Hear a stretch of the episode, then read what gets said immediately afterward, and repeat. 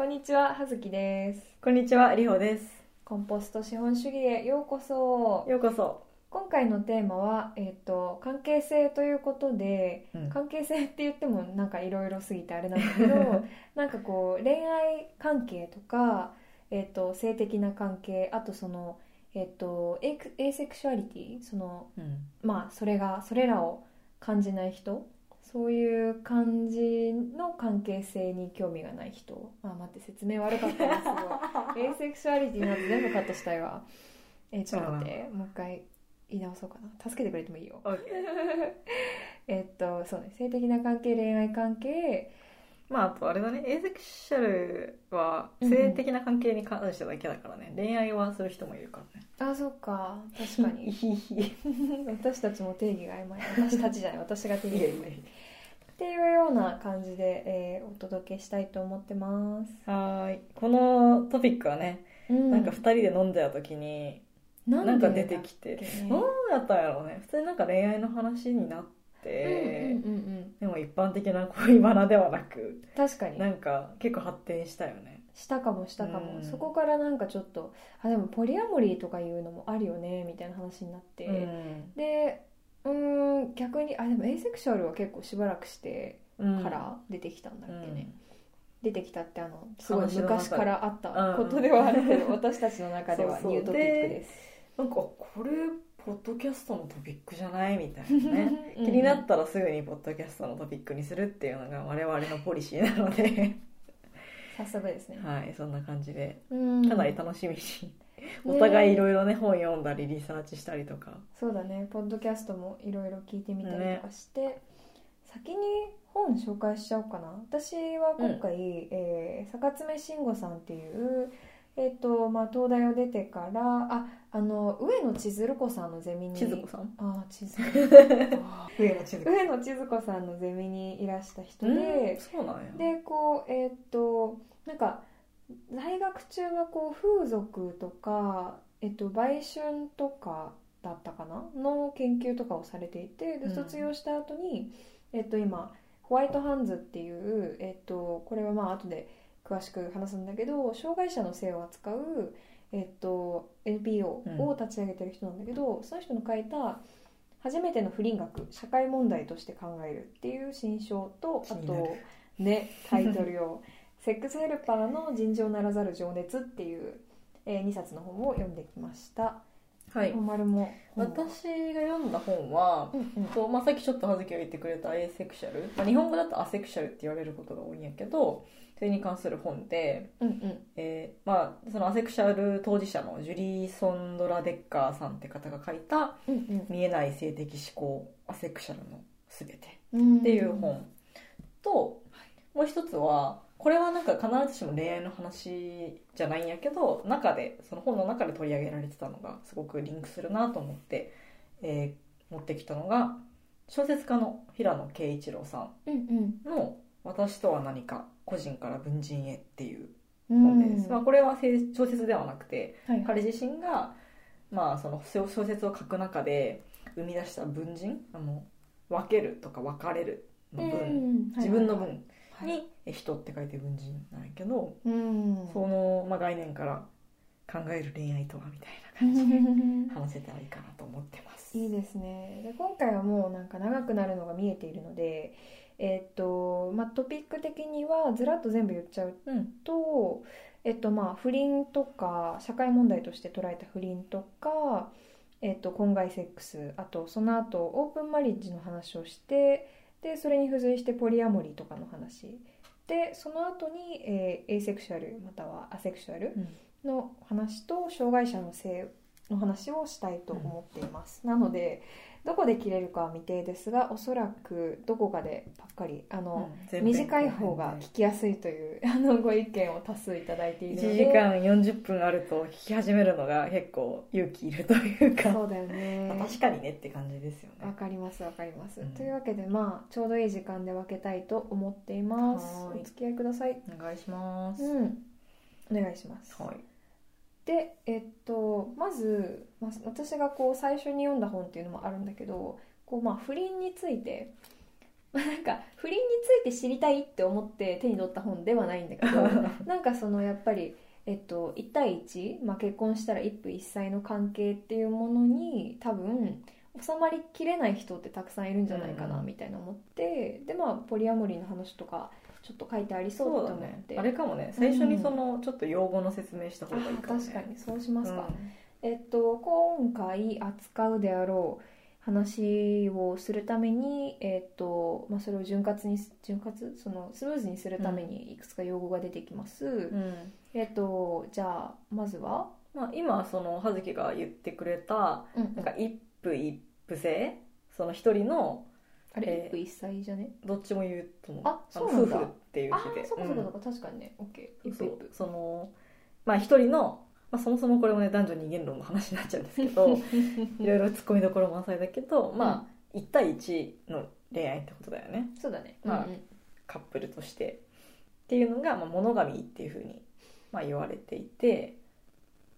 ものはモノクロとかのものだからこう単一みたいな意味があると思うんですが、モノガミそう。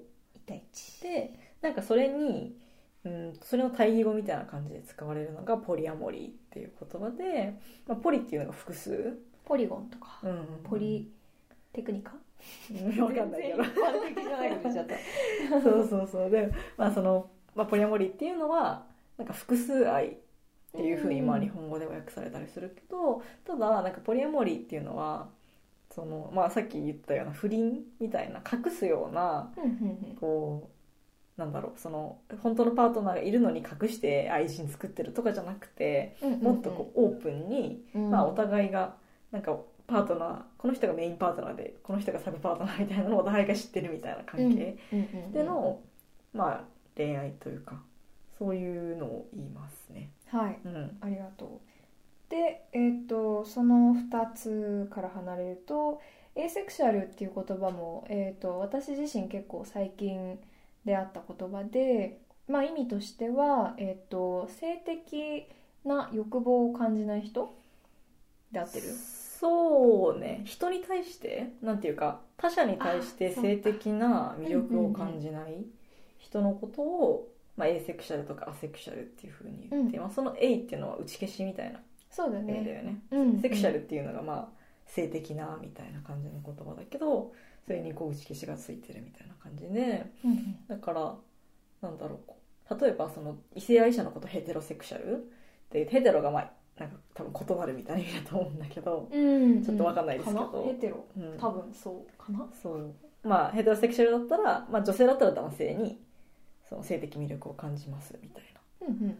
でホモセクシャルだったら同性、うんまあ、女性が女性にとか男性が男性に性的魅力を感じますなんだけど、まあ、エーセクシャルアセクシャルは誰にも感じない。ただ、まあ、これは後で話すけどその性欲がないとは限らないというか、うんそれが人に向いてるかどうかみたいな話だったりも。そうだね。今人っていうとちょっと怖くなっちゃうよね。馬みたいな。なんか他の動物ならいいのかなみたいな。まあ他者に向いてるかはいどうか。はいはいはいそうだね。うん。っていう感じです、はい。ごめんなさい。私の偏った思考のせいで馬とか言っちゃってごめんなさい。まあねなんか昔はねそういうのあるからね自由時間とかね。なんか最近古典ラジオを聞いてて古典ラジオが今なんかね性の歴史特集みたいなのやって確かに、でうん、そこでなんか本当に昔のなんか古代ギリシャとかでのそのセックスの意味とかなんかどういうふうに受け取られてたかとかうんうんなんか自由感の歴史とか出てきてなんかおおみたいな感じで。そういうのに興味がある方はぜひ古典ラジオもチェックしてみてください。はい私もこの後します。ってな感じで、はい。まあとりあえず用語としてはそんなもんかね。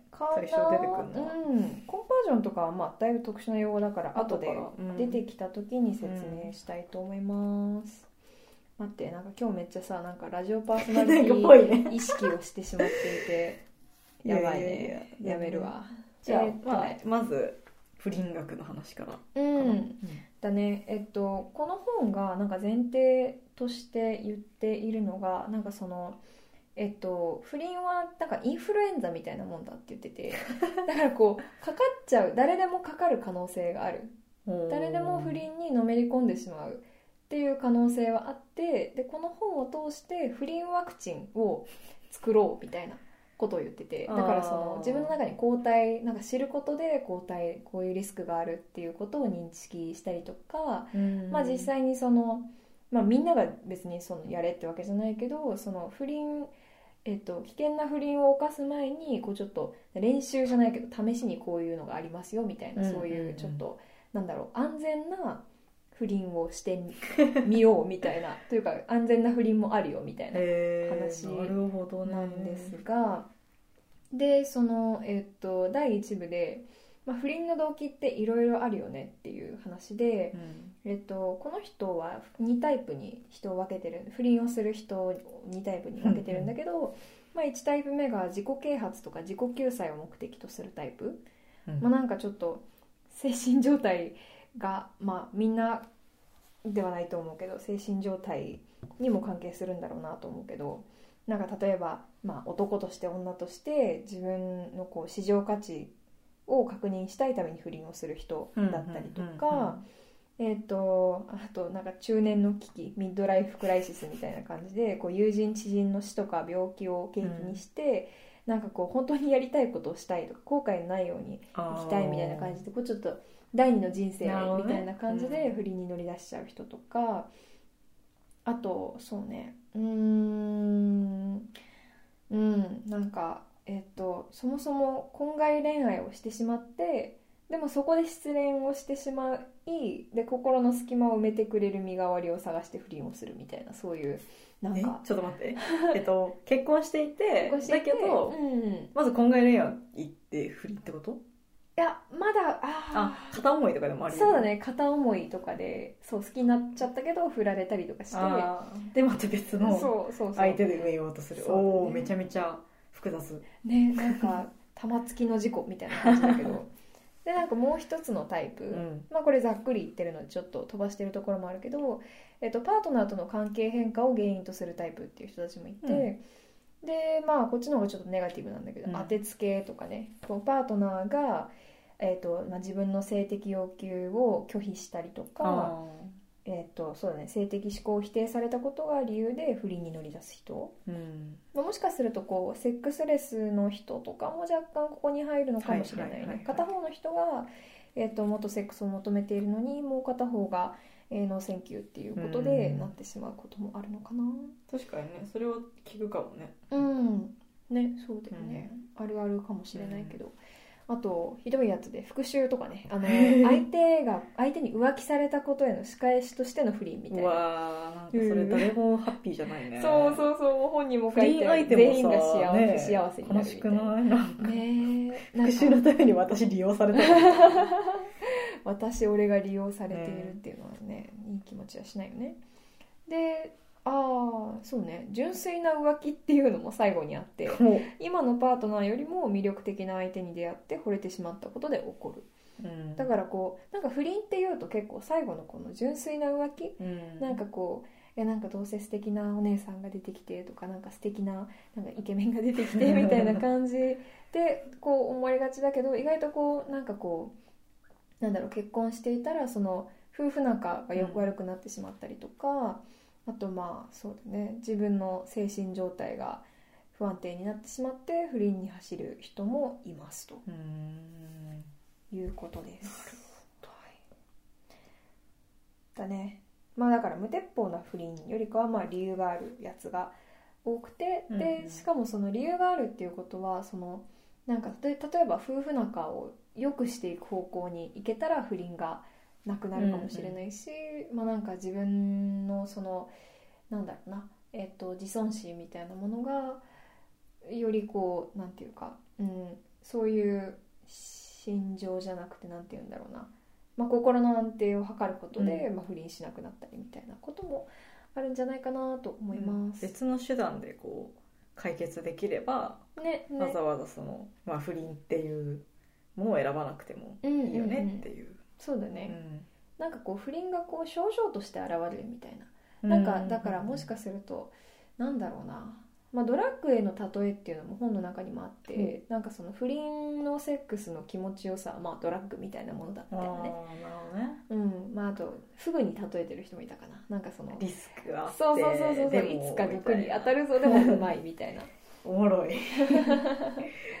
ねでそうね。えっ、とちょっと文化人類学から見る不倫みたいな話もちょこっとあってえっ、と核家族っていう言葉を初めて使ったアメリカの人類学者っていう人な人類学者って人って アメリカの人類学者のマードックっていう人がいるんだけど、えっ、とこの人が49年1949年に書いた「社会構造」っていうのがあってうん。でそこには世界に238ある人間社会のうち単婚一夫一夫一夫一夫制？しか許されていない社会はわずか43、うん。238中43の、えー社会でしかないよね？っていう話とかあと人間社会の80%以上がキリスト教社会とこう接触する前は一夫多妻制をねうん。取っていたっていう説もあって、ん。そうだね。なんか結構その私が読んだ文人の本でもうんキリスト教との関係性っていうのが書かれていて、おう。キリスト教って、まあ、一神教？の、まあ、イエス・キリストだったりまあ神っていうたたった一人の神がいてでなんかそれをこう信じるみたいな、たった一人の神対たった一人の自分って一対一の関係なんだけれどもそのまあ例えば日本だったらさもともと多神教？が矢をよろずの神みたいな、神がめっちゃいたからなんか自分もなんかそれぞれの神に対しての信仰心があるから、うんなるほどね。ある意味それぞれの神に対してラブがあるからそうそうみたいな。そうで、うん。なんかまあこの本では文人っていう考えがあるから、うん。なんかそれぞれのはちょっとペルソナに近いけどなるほどね。思っててみたいな。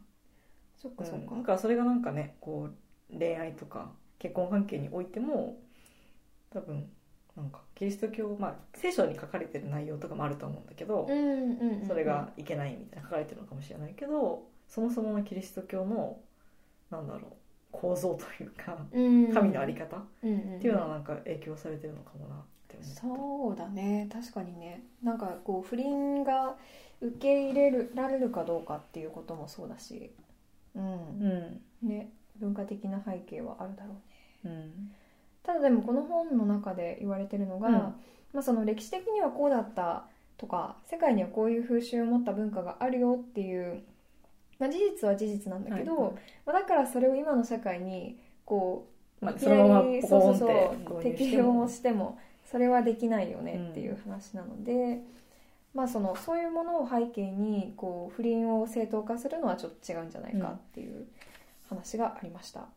でえっとそうだね。これはまあもう不倫の歴史なんだけどさ。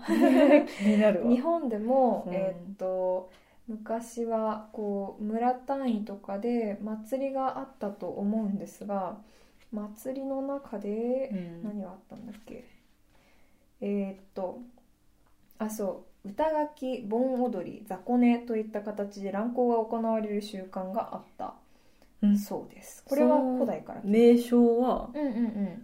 ということ？それが乱行の名称ってこと？盆？えうん。これ盆踊りだからさ。盆踊り盆踊りどこで乱行してたんだろう？なんかさ雑魚寝はすごく乱行できそうだけど盆踊りしながら乱行はででききないよね。ないよねわかんない。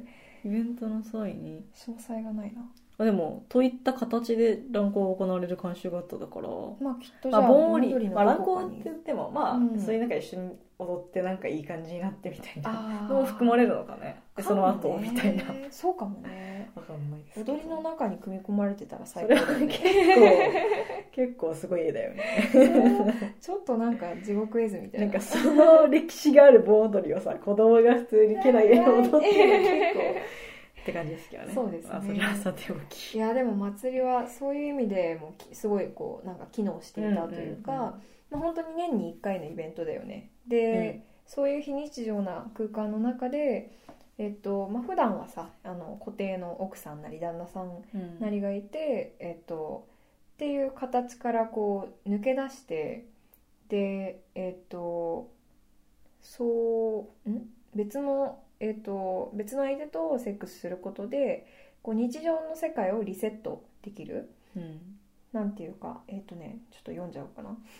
一定のルールや枠組みの中で制度化された婚外セックスを行う機会や空間があったため、婚外セックスイコール不倫が過度に怪しい、えー輝きを帯びずに済んだ、ああうん、まあみんなやってるよねというかそういう風習の一つだよねみたいな。うんうん。あとなんかこうそういうなんかこう魅力を感じなくなる。なんかその、この時代って多分えっ、と部分的には普通の一般の人農民とかって結構なんか夏場とか結構裸な女性とかもなんかそんなに、まあ、真っ裸だとちょっといろいろ不都合があると思うから少々はまあ着てたかもしれないけど、なんかそんなにこう裸が珍しくない混浴とかも普通にあったみたいだしだからこうなんだろうえっと婚外セックスとかあとこう女性の裸男性の裸っていうのがこうそんなにこうレアじゃないというか、うんうんうん。高いお金をこう貢いでまで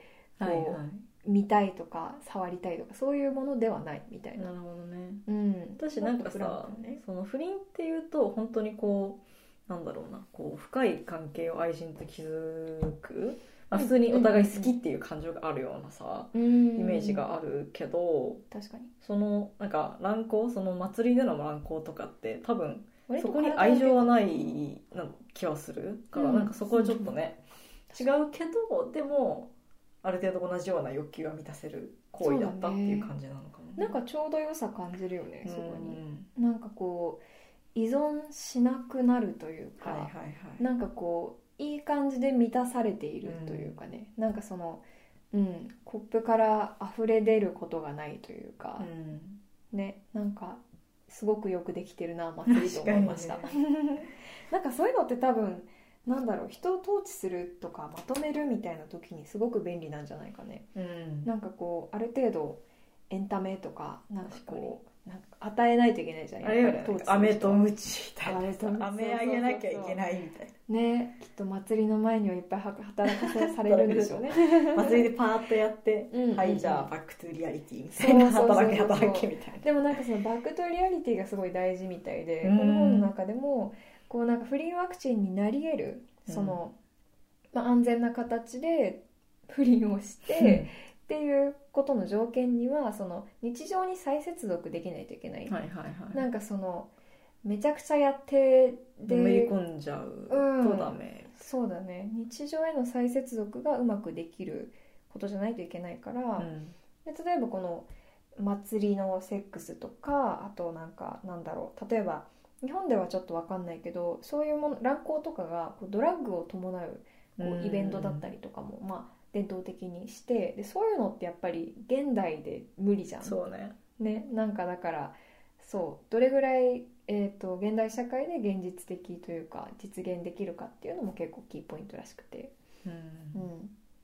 うん。ね、えなんかその健全な不倫って何なんですか？その本で触れられてる。いやそもそもなんかさ不倫っていう言葉のさうんうん。定義がなんだろう。わかんない。うんなって思う。そなるほどのね。うんとまあこの後多分触れるけどポリアモリーだったら不倫ではないやん。うん同意の上だから。うんうんそうだね。不倫ってやっぱその隠してなんていうか1対1の相手以外にうん。関係を持つっていうことなのかな。そうじゃないかな。バレてても不倫は不倫うん。同意がなかったら不倫ってこと？はあ。あとなんかさ、まあ、これはちょっとずれるけど、うんうんうん付き合っているみたいな結婚はしてない状態だと浮気なのが、あー。結婚した状態だと同じ行為が不倫になるのは面白いなって思確かにう、ね、うん、不倫の方が浮気ってなんかこうさ漢字を見てもなんかちょっと気が浮いちゃったみたいふわっみたいななふわってね。ねなんかついつい他の人にみたいな。そうちゃっかり感があるけど不倫ってなんかもうさ倫じゃん。倫理を、ね、倫理に背くことをしているみたいな やっぱり結婚はねうん。ルールみたいなものですからね。なんかそれちょっと話したいかも。あいいよ。どうぞ。なんかそもそも不倫とは？そもそも不倫とはっていうのはその結婚うんうん。今なんか結婚ってルールだもんねみたいな話したけどなんかそうなんだよね。なんか恋愛ってうん。すごくなんだろうな本来私が思うにうんうん恋愛とかその誰かのことを好きとかその人に対してこう情熱を感じる気持ちってめっちゃ流動的やなと思ってて。うんずっと同じさあ同じ温度感で同じベクトルを向いてることなくない？愛情って。あるあるんですか？ねあー。なんか確かにさそのでもじ自分の個人的な経験みたいなものをこう思い出してみると、なんか関係の最初の方出会って、なんかすごいヒートアップしてはいはい。っていう時からこう付き合いだしてちょっとみたいな時って結構一番流動的な気がして、なんかまあのぼ登る一方だったりとか、なんかフェーズがあるよね。そうだね。最初のヒートアップみたいなのと、うんうんうんうん。なんか好きなんだけどはい安定してるみたいな、あるだろうね。あるなと思ってて、うんうん。でそれがなんか必ずしもお互いにとって同じ温度感とは限らないなというか,、なんか私がヒートアップしてる時に相手がヒートアップしてたらそれはマッチしてて、で方向性としてはお互いの方向いてるからそうやってこう結ばれるけど例えば片方がヒートアップしてそそれを求めてるのに、うんうん。いや私は安定を求めてるんだみたいな感じで相手に言われたらそれで結構すれ違いだし、うんうん。逆にだからそのお互いの気持ちの方向とか度合いがマッチするのってめっちゃすごくないって思ってそうだね。めっちゃ珍しいすごいタイミングなんじゃないかみたいな。確かにね。なんかそういうのってこうもう本能的になるのかな。まあそうだよね気持ちだもんね。なんかこうある程度例えば、まあ、自分の親が恋愛してるのは見てないけど、うん。こう例えば映画とかなんかこう友達から聞く話先輩から聞く話とかで、なんか最初めっちゃ熱いけどなんかその後ちょっと冷めるよね。とか、うん。なんかこうおばちゃんとかが話してるのとかさ聞くとさああ冷めるんだな みたいなさ一般的なこうなんか若干、ノウハウじゃないけど流れは知ってるつもりだけどなんかでもやっぱり多分すれ違いは全然誰でもあるよね。う。ん。でなんか、私個人的にはそれなんだろうな。それで良くないというかなんだろう、うんうんお互いがいい感じに方向性と度合いがあった時はなんかそれ相応の関係性になるけど、うん。なんか今ちょっと違うよねみたいな時はうん。なんか別に一緒にいなくてまたなんかお互いの方向がと度合いが合えば一緒になってみたいな、なんか流動的な関係性でもいいんじゃないって思ってる人なんですよ。どそうか。そうただなんかその付き合うっていう行為、うん。なんか付き合おうって言って彼氏と彼女になるっていうのはなんか流動性があるその恋愛感情に流動性があるのを認めたなんていうか認認めた上で、でもうん。うんなんかもうちょっと長く一緒にいたいよねみたいな。う、ん。だから若干ずすれ違いはあるだろうけどでもなんかカップルでいたいみたいな、それでこうある意味縛りじゃないけどそうだね。なのかなって。そうそう思ってなんかそれのうん。縛りの極みが結婚だなみたいな、なるほど確かにね。そうそうそう。多分なんか今里穂が言ってたその、えっとお互いへのそういうなんか恋愛感情とかまあ性的なものが含まれるかは分かんないけどそれが流動的で、うんうん。でこうなんかえっとお互いがこうすごいお互いのことを向いている時はそれ相応の関係になってそうじゃない時は、まあもしかするとちょっとなんか今は付き合っていないかもしれないふわふわみたいな、なんか多分それってでも結婚ってさやっぱりこう長期的にこうやっぱりあの子供がなんかこううん。できるっていうのが結構大前提としてうん。結婚によしよしあしはうん。まあさておいてあるからで子供がいる場合になんか親が離れたりくっついたりするとすごい不便みたいなさ、うん。そういうことがあるから。ね思って、うん。ね。だからなんか私自身はその普通に普段の恋愛においてまあうんうん。なんか結婚、まあ、そもそも私は結婚がもうないんだけど、うんうん。まあ普通に結婚を考える前の段階においてはなんかまあ流動的もうそもそもその恋愛感情って流動的だよねと思っててうん。ただ、まあ、経済面でこう一人でやっていくのは結構きついからうんうんうん。その家族になった方がいいよねとかうん。子育てとか、そういうなんか長期的に一緒にいる必要がある、まあ、すごいこう合理的な話になっちゃうけど そういう風になった時に流動性のある恋愛感情みたいなものを固定するための制度が結婚なのかもな。ってうん。思いました、そっか。っていう私の分析です。ああなるほどね。すごい合理、まあ、私はねうん。なんか結婚憧れるみたいなそういうイメージがないからうんうん。なんで人って結婚するんだろうなっていうのを最近思ってたのよ。うん。周りがちょこちょこ結婚しだしたりうんわかる。こうしていて聞いちゃうよね。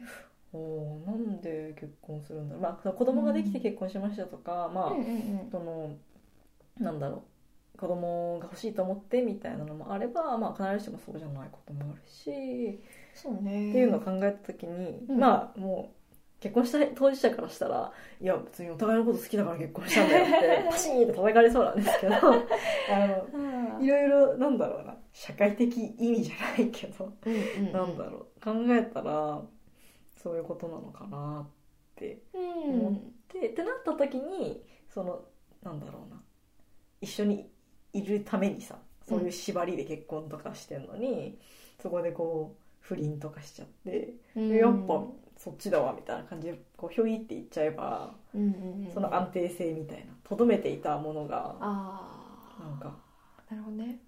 こう別れちゃう。うんうんうんでなんか付き合うっていうのはもうちょっと縛りが緩いから、まあ、浮気程度で済むのかなみたいな。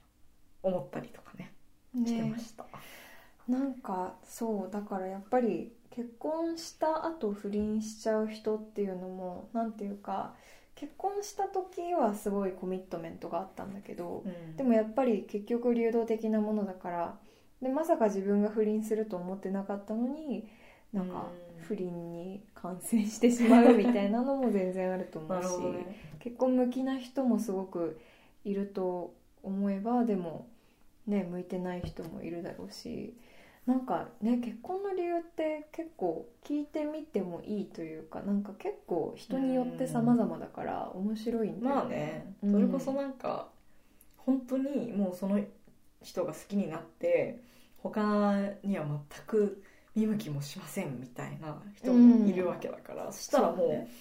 別に結婚をしてとどめる必要はないんだけどそのうん。永遠の愛をこう表すための結婚だったりとかするわけだし、いろいろなんかね意味合いはあるとは思うけど。そうね、うん。最近はもう恋愛結婚しかほぼ存在しないわけだけどなんかでももともと結婚ってすごい儀式だし、うん。なんかこうあるじゃん。戦略結婚みたいなさそういうのもあるわけだしなんか当事者以外結婚ってね、うん。かなり最近の概念だからね。そうだよね、そうそうそうそう。ね。うんお見合いとかもね当たり前だったしね。その後になんか恋愛に発展するみたいなさ、うんうんうんうんお見合いでなんかこう決まってて結婚相手が。あそういうことか。なるほどね。そうそうそう。結婚してから好きになるみたいなことか。うん。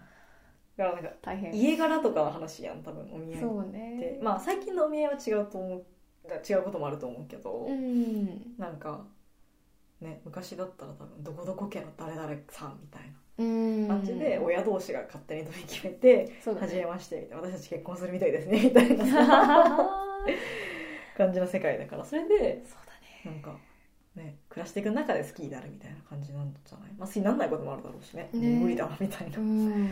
もうだからその当時は多分なんかその恋愛関係性的な関係もなんか結婚関係みたいなそういうう、ん。なんか多分別なんだろう確かにね。分かれてたは。かもね。うん back to 不倫なんですけど不倫っていうよりかはこれはえーっとなんか性に対してもっとオープンに語ろうよオープンにセックスしようよみたいな会が実は昔あって、まあ、うんそんなめちゃめちゃオープンな会ではなかったんだけど昭和52年に設立された待って昭和って私よくわかんない。あ77年だっておえー、マジ？えー、結構70年代。最近じゃん。だね。だねなんかえっと性を楽しく語る会っていうね会が。名前？やばい。ネ なんかすごいストレートで可愛いんだけどこの会は表向きにはし新芸術家連盟ほっていうまあ団体なんだけど。これはあの本当に名ばかりのその表の顔で、えっと正式名称が性を楽しく語る会。まあ正式名称もねなんか全然 オープンにしていいんちゃうみたいな感じなんだけどえっとこの回は、えっとまあ、性は明るく楽しくあってこそ人生を輝かせるものっていう趣旨のもうと、えっとね何人かの戦前から戦後に活躍した性科学者性はセックスの性ですね。あと性風俗の研究家はいはい。の、まあ、志を受け継いで性がタブーとなっている荒野の荒野かすいません。荒野の状況を明るく、豊かな欲夜に変えていくことを目標に掲げていたそうです。欲夜はこのうん三肥千人沃な欲そうでにいやなるほどね。すうん。面白い。そう。まあえっ、と会の説明はあれで。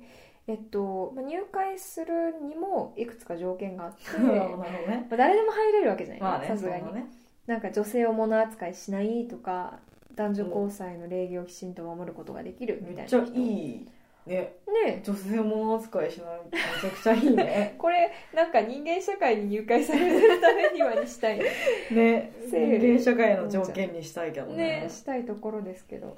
でここに入会した人はまずえっと霊会っていうのに参加してでこの会はえっと普段なかなか話すことのできない性に関する悩みや体験談を参加者が自由に話すことができるフリートークのうん。喋り場だそうで。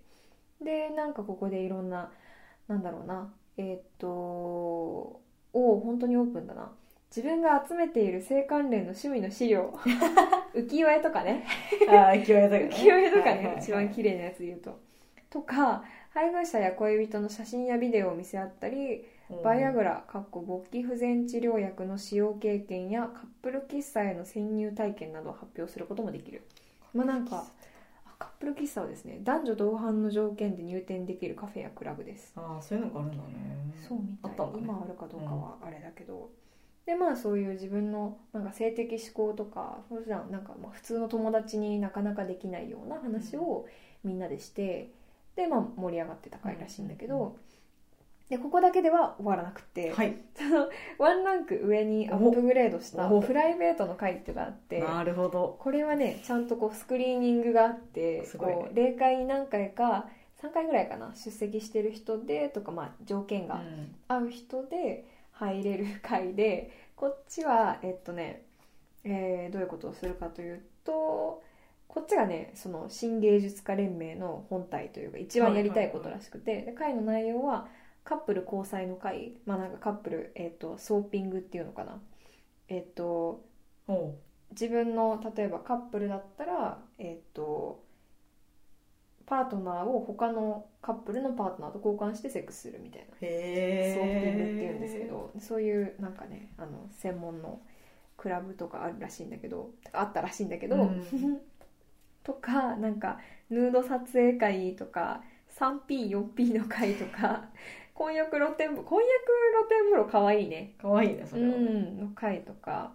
であとねすごいおせっかいなあの単独の独身の男性独身の女性のお見合いの会とかへさすが昭和ですな。えすごいね。これ日本でやられてたんだね。ねえなんかすごいちょっとアメリカっぽいなって感じなんだけど、ここは本当になんかそうだね。珍しいその表社会では満たされないニーズを割と安全にやっぱりその厳選された人しかいないっていうこともあって。どんぐらいやったの？な会員数とか。うわー会員数書いてないな、ねめっちゃそんなに大るきくは。まあしたくないだろうね。うん。管理できないから、ね。ただこの、えー、と人数分かってないんだけど入会者のうちカップルが3割程度。うんうん。えー、と5割が単独の男性うん。2割は単独の女性だったそうですへえちょっと需要と供給がマッチしてない感じはあるけどままあわかんないけどね。あうん。確かにね、うん。みんなが異性愛者かどうかわからないっていうのもある、です。はい。そういう会がありました。今はありません。わかんないけどね。あそうだね。確かに。もしかしたらこういうのは、まあ名前を変えてわかんないけどね。うん。わかんないけどね。わかんないもう分かんない。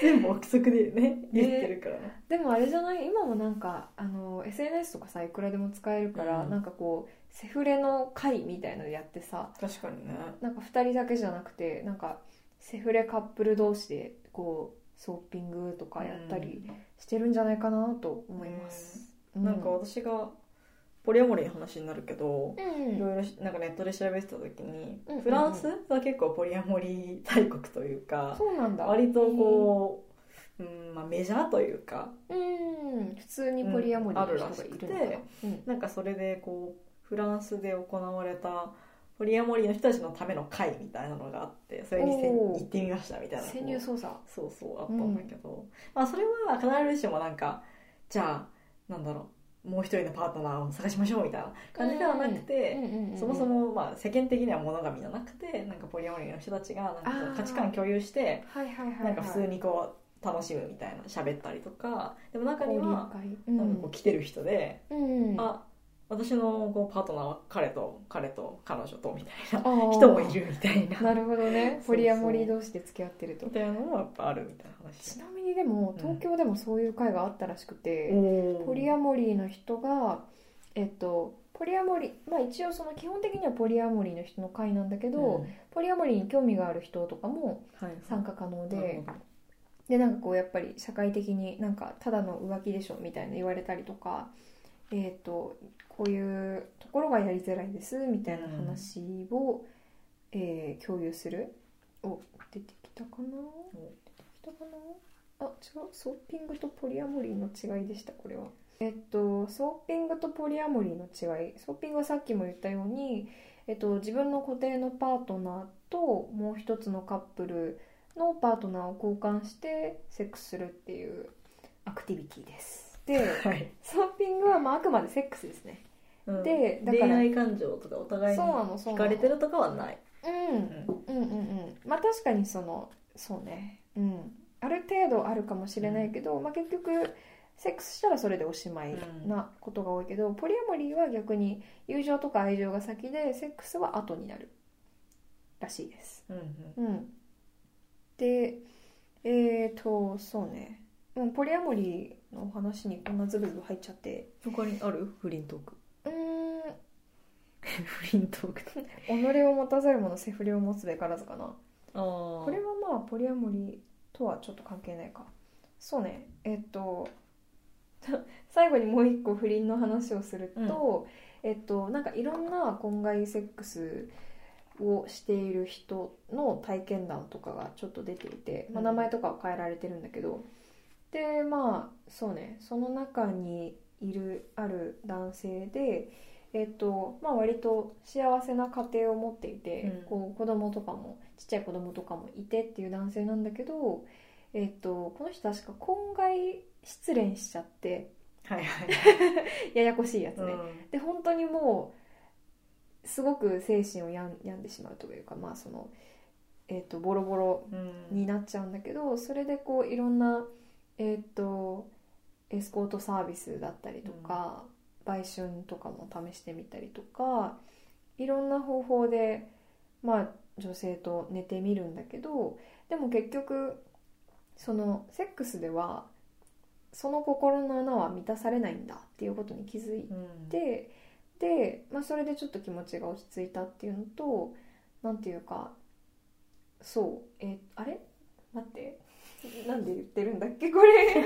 あそうだ。結局そのえっ、と不倫とか、うん。そのセフレとかその自分のパートナーの、えーパートナー以外の人と性的な関係を持つっていうのはかなりいろいろ安定してないとできないよねっていううん。結論が一つあって。うん。でやっぱりこう、えっとまあ、不倫をしてしまう人のこうタイプの中でなんかこう、えっと当てつけとかなんかこう夫婦間で満たされないものをとか、うんまあ、満たされてないぐらいならあれだけどやっぱりその幸せじゃない状態で浮気とかをするとえっと浮気に浮気をこうなんか万能薬と思ってしまうというか、うん。浮気で解決みたいななっちゃうんだけどえっ、とそうね。うん己を持たざる者セフレを持つべ持つべからずっていう言葉があってうんこれはやっぱりそのセフレに依存しないっていう大前提があってで、セックスをすることで何を満たしてほしいのかっていう目的をすごいしっかりと持っていないと、うん。迷子になっちゃう。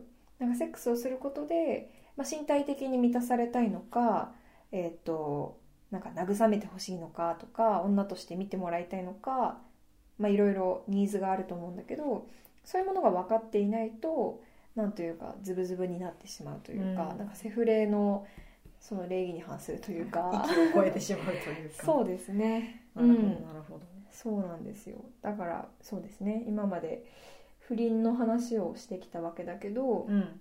そのなんというか婚外セックスとか不倫っていう形でえっ、とまあ安全にやればニーズも分かっていて精神状態も安定していてっていう状態の不倫はなんかむしろ結婚相手との仲をインプルーブしてくれる。うん、改善というかそうだね。良くしてくれる。良くしてくれるという効果もあったりするらしいです、それは相手には言ってないっていう前提なのかな？これは多分隠すまあ不倫だ不もんね。倫だからね。うんうんうんうん。そこがこうポリアモリーとの違い、そうだね。割と決定的な違いじゃないかな、はい。なるほちょっと難しかったです。どいや面白い。非常に興味深い世界ですね。そうだね。うん。なんかせざるを得ないんだったらこうなんか安全にやらなきゃねみたいなはい。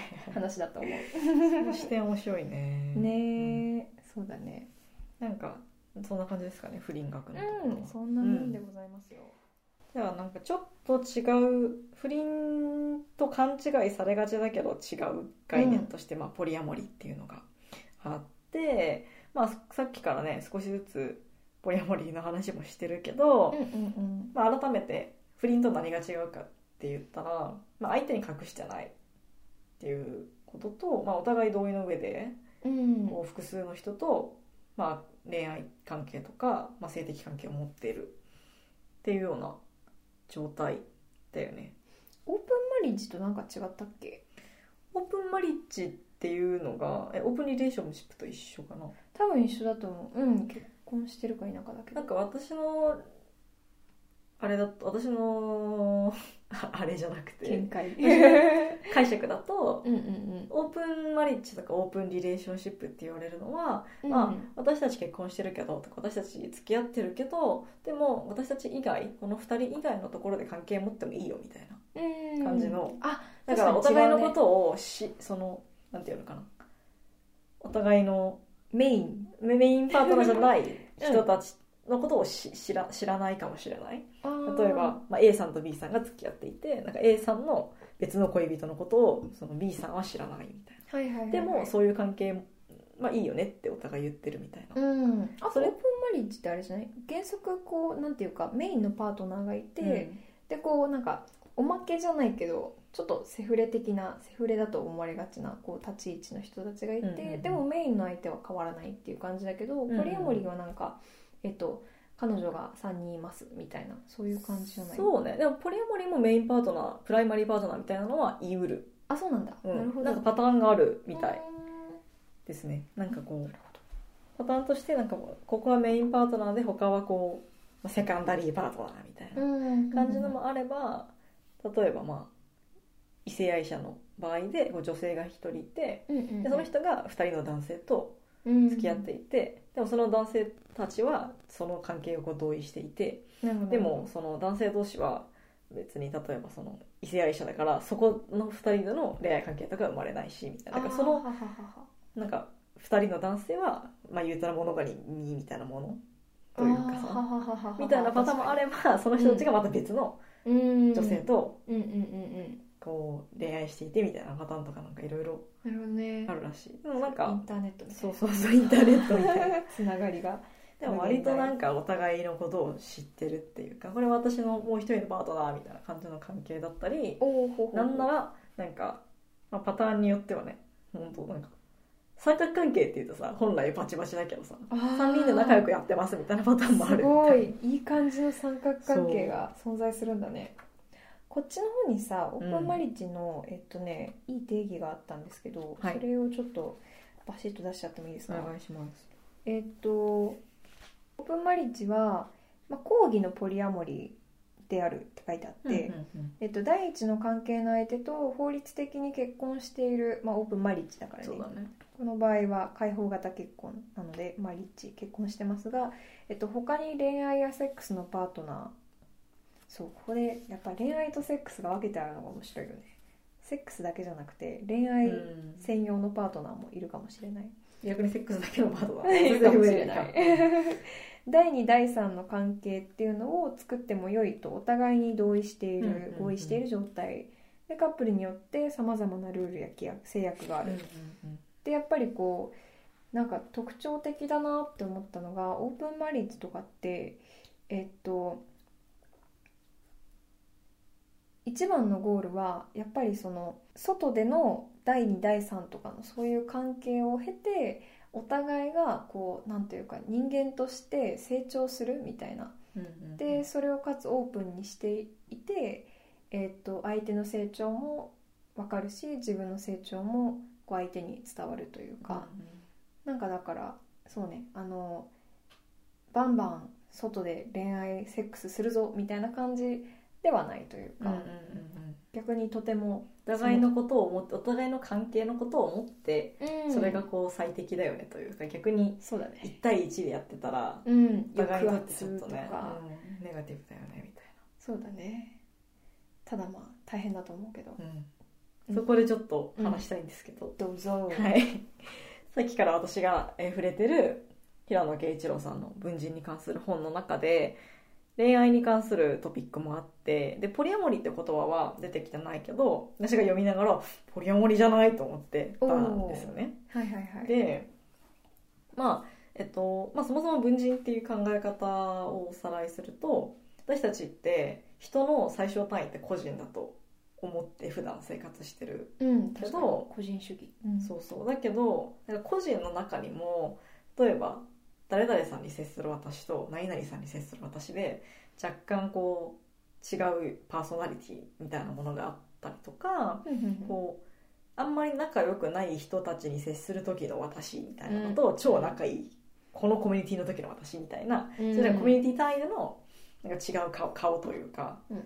もあってでもそれって自分がこう使い分ける気持ちではなくて毅然にこうアジャストされてその自分が出来上がってるよねみたいな。なんかどれかが偽りでなんか仮面かぶってるみたいな。のじゃなくて全部自分本当の自分なんだっていうのを個人っていうのをさらに分けて文人って呼んでる。なんか文人の集まりが自分みたいな感じの考え方なんですよ。でなんかそういう風な考え方をした時に個人対個人の恋愛だとうんうん。個人が2人の人を個人が2人の個人を愛するなんてみたいな。あそれってどっちかが本当はどっちかが偽りなんじゃないの？みたいなあああ話になるんだけどうんうん文人なんか誰かに恋しているとか誰かと愛し合っている文人を一人の人が複数抱えているとしたらうんうんうん。どちらかが本当でどちらかが偽りではなくて、どの文人も本当の自分なんじゃないっていううんことを言っていて、っていうことはなんか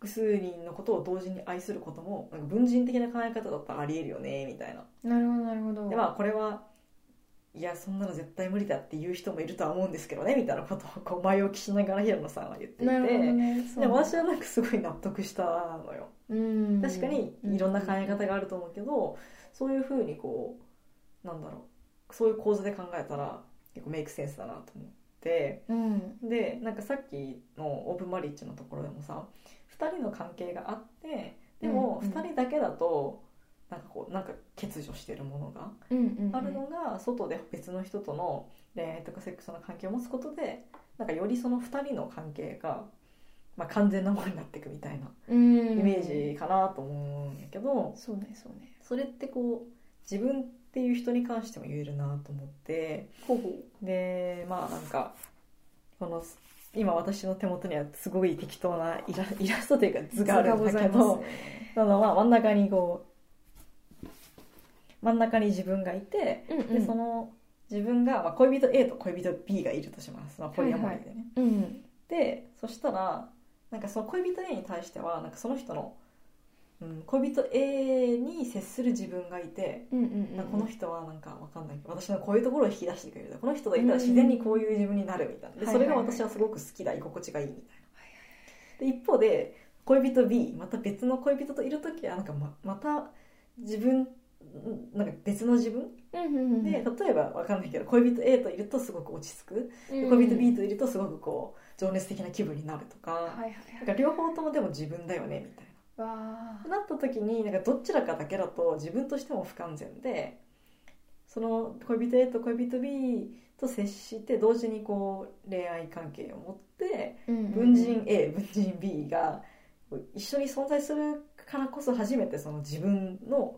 自分自身もこう完全なんじゃないかみたいな考え方なのかなと思って、まあ、実際にはその恋愛以外の文人もいろいろあるから趣味に接する文人とかうんうんうん。仕事の文人とかこういうコミュニティの文人とかいろいろあるんだけどうん。なんか恋愛だけ切り取ってみた時にそういう考え方まあ自分この人といる時の自分がすごく好きだって思えるなんか恋人候補みたいな人が複数いたら、必ずしも一人を選ばなくてもうん。まあ恋人の方があの承諾すればだけどうんうんうんうん。全然ありえるんだなみたいなのをこのこう概念で私はなんか納得がいったっていう。そうだよね。うん、人はみんな違うからなんか友達でもやっぱりそのこの人といるとこういう話するとか、年齢とか性別とかなんかいろんなもので変わるから恋人とかそういう近しい人でもそれは起こるよなって思うし。そうだね。なんかでもかといって、うん。なんかポリアモリーなにならないと完全にまあその人間は完全になる完全になる完全な状態っていうのは多分ないとは思うんだけどより完全に近づくためにはそのポリアモリーを実践しなければいけないみたいなことではないとは人もいる思うけどっていう感じだと思う。ねそうだよね。一人の人を愛する、なんだろうな。そのそれこそ不倫する人の中にももしかしたらもともとポリアモラスっていうかポリアモリー気質の人で、どうしても一人の人しか愛す、なんていうの？どうしても一人以上うん。二人以上か。の人を同時に好きになってしまう人もやっぱいるのかなと思っててそうだね。そういう人がうん。なんか無理にモノガミを実践して確かに。でも我慢できずに不倫しちゃってでも不倫って良くないことだからみたいな感じで苦しむっていう事例もやっぱあるらしくてなるほどね。だったらこうポリアモリーっていう考え方もあるしうんこういう恋愛をしてる人たちもいるよみたいな。それは別に合意が取れていればその人たちがハッピーだったら全然あり得る関係性だよっていうのはなんかこうもっとこう知られてもいいのになというか。そうだね。私自身は別にポリアモリーではないっていうかうんやったことないし、うんこういう概念上ではあ分かるって思うけど、うん実際自分がやるってなったらどうなのっていうのはあると思うから、うんうんそこはまあこれがこう正しいわけじゃないけどこれがしっくりくる人もいるんだなみたいそうだね。なのはすごく理解できたなっていう。なるほどね、うん。確かにポリアモリーっていう概念自体がこうさっき言ってたみたいにその不倫しちゃう人で気づいてないみたいな言われるあると思うけど、なんかこう結構独特な独特なというかどうなんだろうな。ありふれてるのかもしれないけどこう性的思考というか自分のえっ、とカテゴリーでもあるのにでもこんなにマイナーだから当事者も気づいてないみたいなうんうん。のってすごいまだそういうのってあるんだと思ってありますね。うん。選択肢としてオープンにあってほしいよねそれは。うん、そうね。なんかね、恋愛の関係ってこういうのがあり得るよねみたいな中にさ、あっていいよね。そうだね。うん、形として、ね。ちなみにえっと坂爪さんはポリアモリーに関して、うん。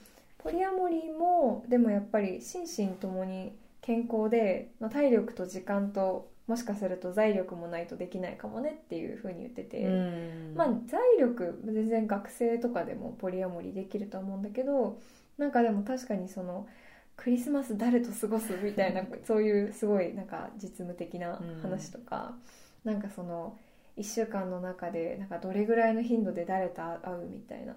でなんかポリアモリーの人の言葉っていやなんか一人で満たされたらその方が絶対楽みたいな人がいて。うん。実際にすごい大変な思いをされてる方とかもいるからスケジュール圧迫されるよね普通にさ。普通にねまあ一人でも大変だよデートをしたい人だったらね相手が。ああそうだね。たまにでいいよねみたいな感じの緩い関係だったらいいかもしれないけど、そうね。私もなんかポッドキャストかなんかでポリアモリー当事者の人の話を聞いてたらえそういうの、うん。デートとかどうしてるんですかみたいな話で、うん。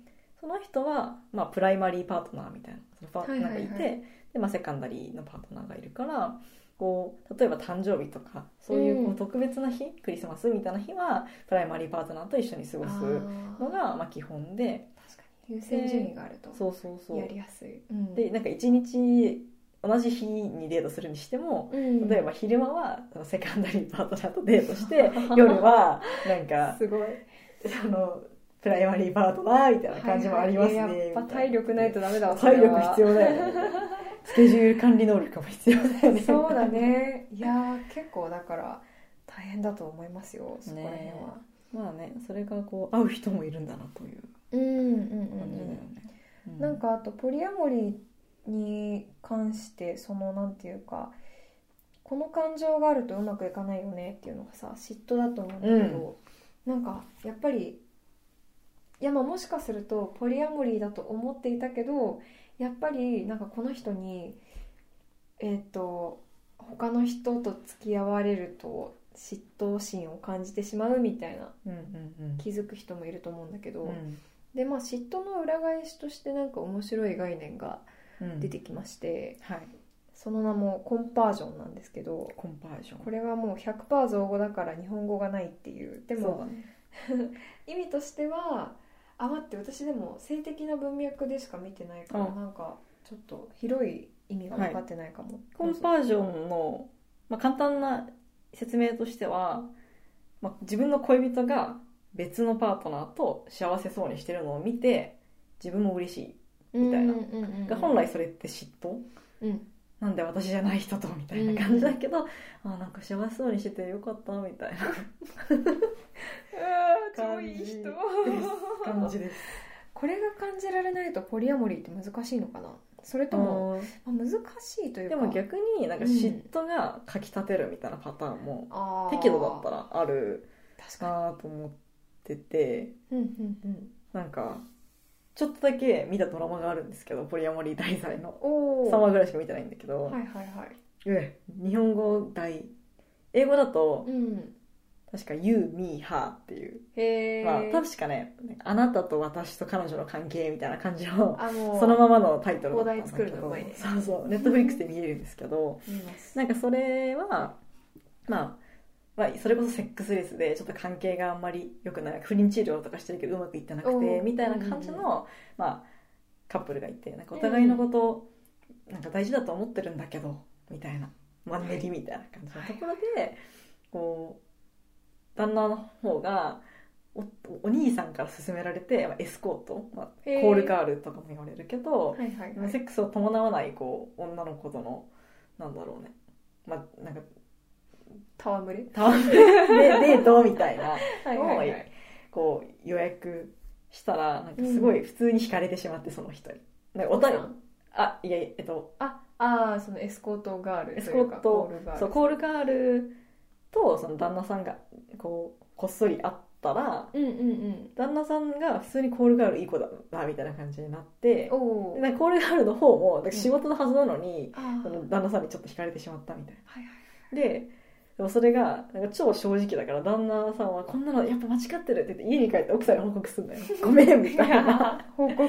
でありえないみたいな感じで奥さんになってあ。今すぐちょっとパソコンでその子の株出してみたいな感じになるんだけどで結局出すんだけど、そしたらなんとうん。奥さんがそのコールガールに連絡してなんか会うのよ。あの何も知らない体で普通にコールガール予約したみたいな感じで、でそしたらなんか奥さんもうん。なんか実はバイセクシャルで、あー。で彼女に惹かれてしまってあなんかえ？みたいなのがあってでもそので結局ーうん。その夫婦がうんコールガールとなんか契約みたいな感じでして、ひょー。でなんかシェアするみたいなコールガールを。なるほどでねなんかそこでコールガールさんもはバイセクシャルだったの？なんかね合わせてるのかなそこは。そこはなんかうん。すごい素敵みたいな。多分それまではバイセクシャルじゃなかったっていうか経験なかったけどうん。みたいな感じだった気がする。へえ、うん。そうそう。なるほどね。でうん。なんかその場合はコンパージョンっていうよりは結構嫉妬。で、私もまだあれなんですけど3話しか見てないんではい。そっからの展開は分かんないんだけど、うんうんなんかその雇い始めて正式に雇い始めてからもこう例えば旦那さんの番でなんか旦那さんとそのコールガールのイジーって子なんかが出かけてたらなんか奥さんの方はなんかちょっとこう「え今何してんだろう?」みたいになるしその逆もあるし なるほど。ねでなんか帰ってきて家でこう旦那さんと奥さん2人になったらなんかうん。こう、そこで燃え上がるみたいなのははいこう面白いなみたいな。そうなんか相互作用謎だよね。そうそうそう、うん。相互作用適度な嫉妬は OK みたいな。そう。なんかそのポリアモリーは一応なんかポリアモリーの題材ってことにはなってるけど若干そのなんだろうな夫婦の関係性を良くするためにみたいなのがあるから若干なんかねオープンマリッジ寄りなのかなみたいな思ったりとかね。なんかでも不思議だよね。結局、うん。なんだろうオープンマリッジをすることで私たちの関係は良くなるでしょうっていうのはなんかどうやってわかるんだろうなとちょっとうん。思った、なんか結果としてまあなんか例えば片方がセックスレスですごく悩んでたらそれが満たされてなんか幸せみたいなうん。相手のためになんか家事できるとか、うんなんかなんだろうこうプレゼント買ってあげようみたいなのわかんないけどなんかこう思いやりの心が生まれるみたいな、なんかそういう単純なこうなんかここマイナスだからプラスしてこう埋めようみたいなのわかるけど、なんかでも嫉妬で逆になんか燃え上がるとかそういうなんかこう後からしかわからないこととかもたくさんあるだろうね。でもなんか後から燃え上がるのはああじゃない。燃え上がるのは後からしか分かんないけど、うん。でもなんだろう必ずしもさ一人のまあなんだろう1対1の関係でお互いがお互いのニーズを100%満たせるかって言ったらそれは難しいっていうのはあるからいやーそうですよね。それこそさなんか出会った頃結婚した頃はお互いもうなんかラブラブみたいなわーみたいな感じでなんかこうセックスライフも順調みたいな感じだったけどなんかだんだん何私はもうそういうのいいわみたいななってきて片方がはいでえ寂しいみたいになったりとか、うん、なんか好きだけどなんか今の私たちのフェーズってそれじゃなくないみたいな感じになったりとかした時に、うんうんなんかそれをこう相手に求めても相手にとっても負担になるからじゃあその外の関係をでうん。そこの欲望を満たしてくれた方が逆にこう満足してなんか変にそれを求めてない人に強要しなくていいみたいそうだね。のはあるのかなね確かにね。そういうなんか外注できるだけ良いというか、うん。なんかすごい特権だなとも思うしなんかそのうん今恋愛とか性の話だけど、うん。